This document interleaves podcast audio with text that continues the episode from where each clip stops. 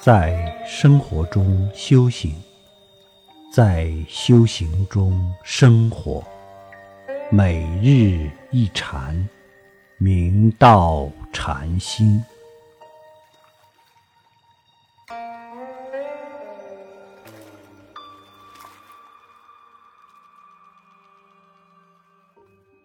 了凡四训是一个神奇的药方，可以疗愈我们的心病。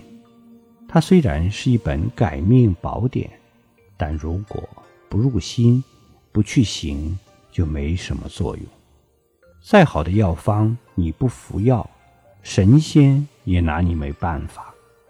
所以我们在读书的当下，就要深入内心，就要牢记不忘。就要刻骨铭心。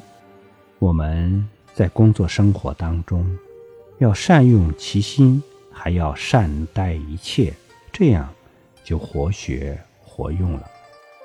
我们每个人都应该有愿景，由此为我们保驾护航，支撑着我们百折不挠，一直能勇往直前。我们学习袁了凡先生，他人生有哪些可圈可点的突破，值得我们坚定信心，朝着这个目标去努力。请大家总结一下，他生命的最重要的突破是哪三项？刚才大家总结汇总：一，命中增子；二。延年益寿，三官运恒通。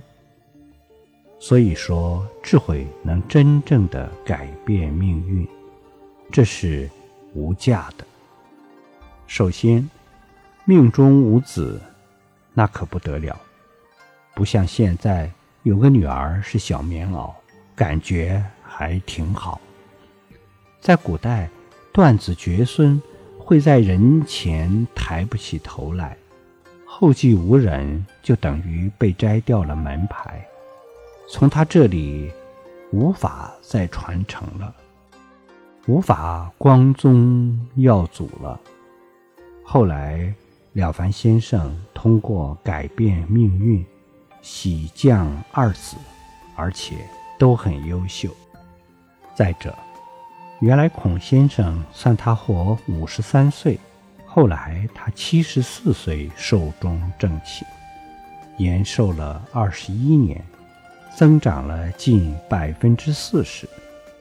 用这些多出来的时间，做了更多利大众的善事。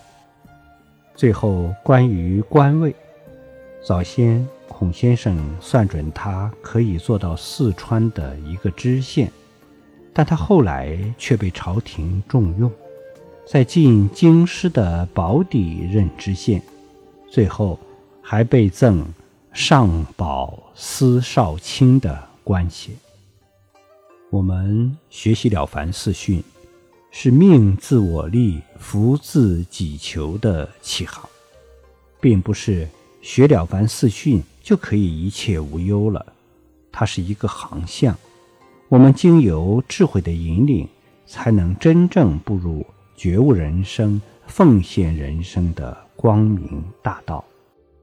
然后，再坚持不懈的努力，才能达成我们人生的高度和圆满。